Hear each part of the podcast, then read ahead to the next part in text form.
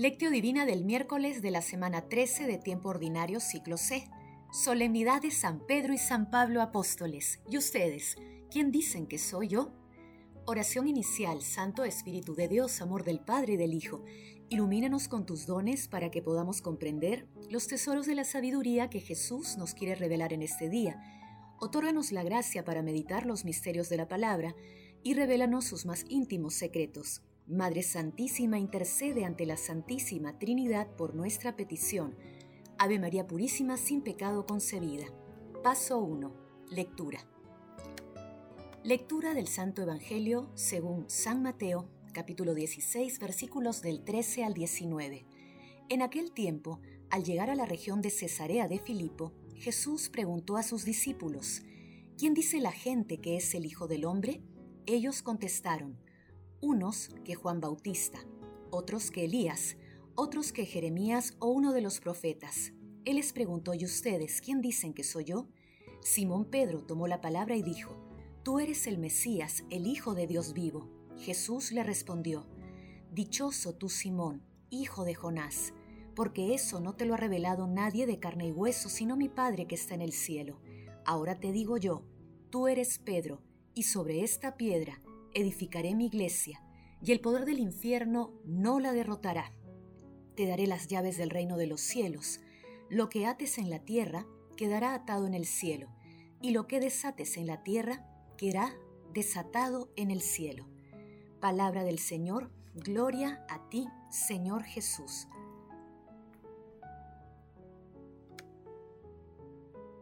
Cuando el mundo en su totalidad se transforme en liturgia de Dios, cuando su realidad se transforme en adoración, entonces alcanzará su meta, entonces estará salvado.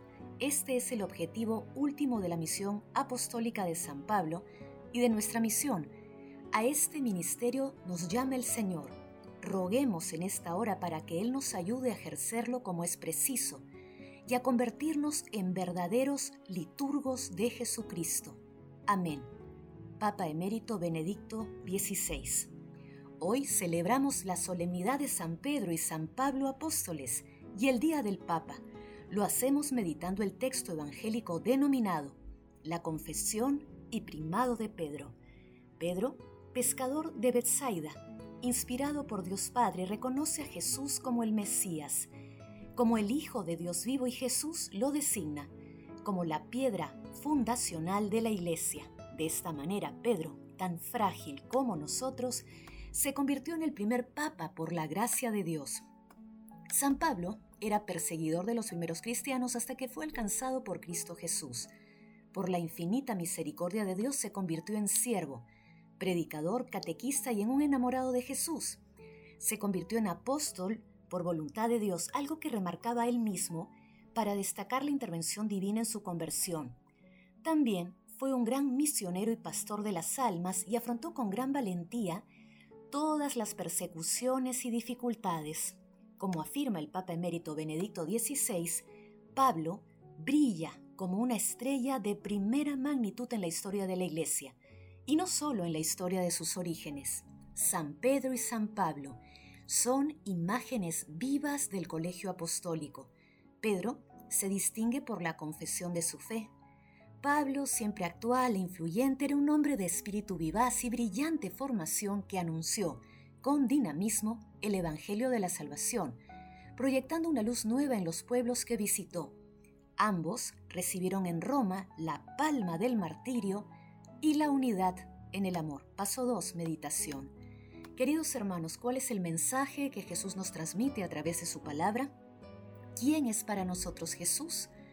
Confesemos como Pedro y digamos, Jesús, amado Señor, tú eres el Mesías, el Hijo de Dios vivo. El seguimiento a Jesús a pesar de la fragilidad humana hace que Pedro confiese la verdadera identidad de nuestro Señor Jesucristo. El Espíritu Santo hace que esta expresión quede grabada también en nosotros y en todas las personas que la escuchan de corazón. San Pablo Apóstol en un conjunto de cartas escritas por él y también en los Hechos de los Apóstoles, a través de San Lucas ofrece valiosas enseñanzas y testimonios de seguimiento a nuestro Señor Jesucristo que pueden ser de mucha utilidad en nuestra vida espiritual. Tratemos de meditar dichas lecturas. Como apreciamos, San Pedro y San Pablo son una muestra de cómo nuestro Señor hace maravillas a través de quienes se entregan al servicio de Dios. En los tiempos actuales, nosotros también estamos llamados a ser apóstoles de nuestro Señor Jesucristo. Asumamos decididamente este maravilloso desafío, con decisión y entrega. Hermanos, meditando el pasaje evangélico de hoy, respondamos, ¿quién es Jesús para nosotros?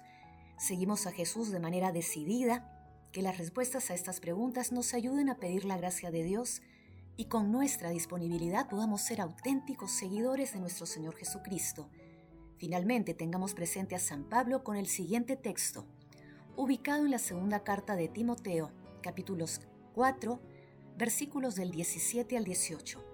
El Señor me asistió y me dio fuerzas para poder proclamar plenamente el mensaje, de modo que lo oyera todo el mundo, y fui librado de la boca del león.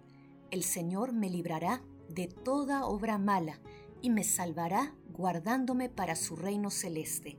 A la gloria por los siglos de los siglos. Amén.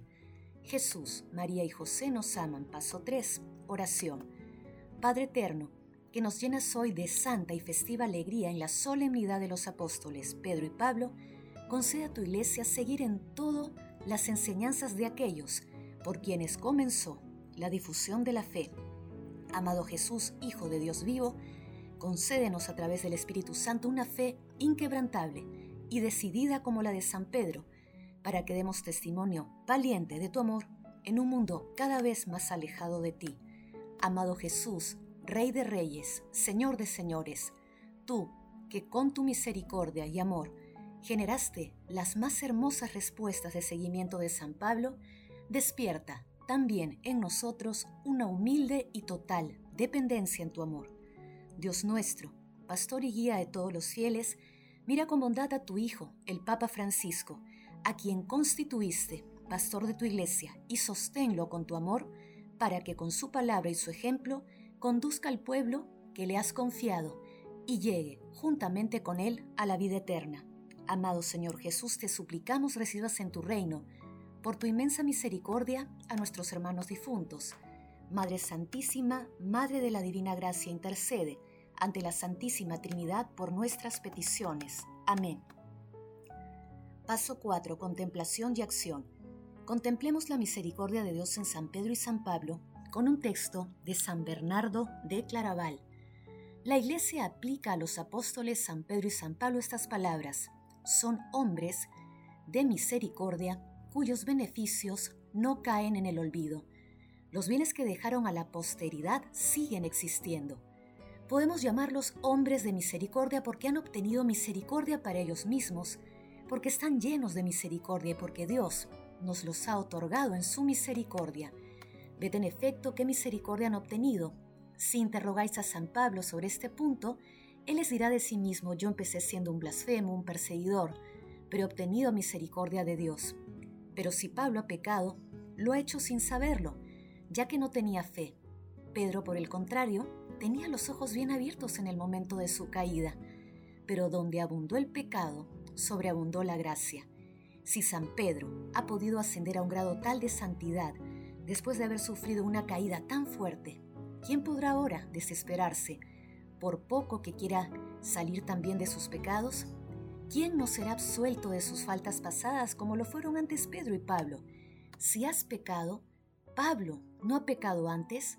Si has caído, Pedro no lo hizo más que tú, uno y otro, haciendo penitencia, no solo obtuvieron la salvación, sino que llegaron a ser grandes santos e incluso se han convertido en los ministros de la salvación, los maestros de la santidad. Haz tú lo mismo, hermano, ya que por ti la escritura los llama, los hombres de misericordia.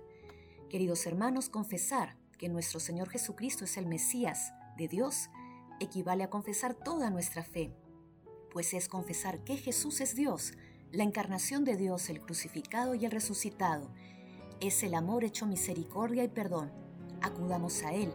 Asimismo, oremos hoy y todos los días por el Papa Francisco, por todos los obispos, sacerdotes, consagrados y por toda la Iglesia, para que todos participemos activamente en llevar la palabra a todos los confines de la tierra, empezando por nuestras familias. El amor todo lo puede. Amemos el amor glorifica a Dios. Oración final. Gracias Señor Jesús, porque tu palabra nos conduce por caminos de paz, amor y santidad. Espíritu Santo, ilumínanos para que la palabra penetre a lo más profundo de nuestras almas y se convierta en acción. Dios glorioso, escucha nuestra oración. Bendito seas por los siglos de los siglos. Madre Santísima, intercede ante la Santísima Trinidad por nuestra petición. Amén.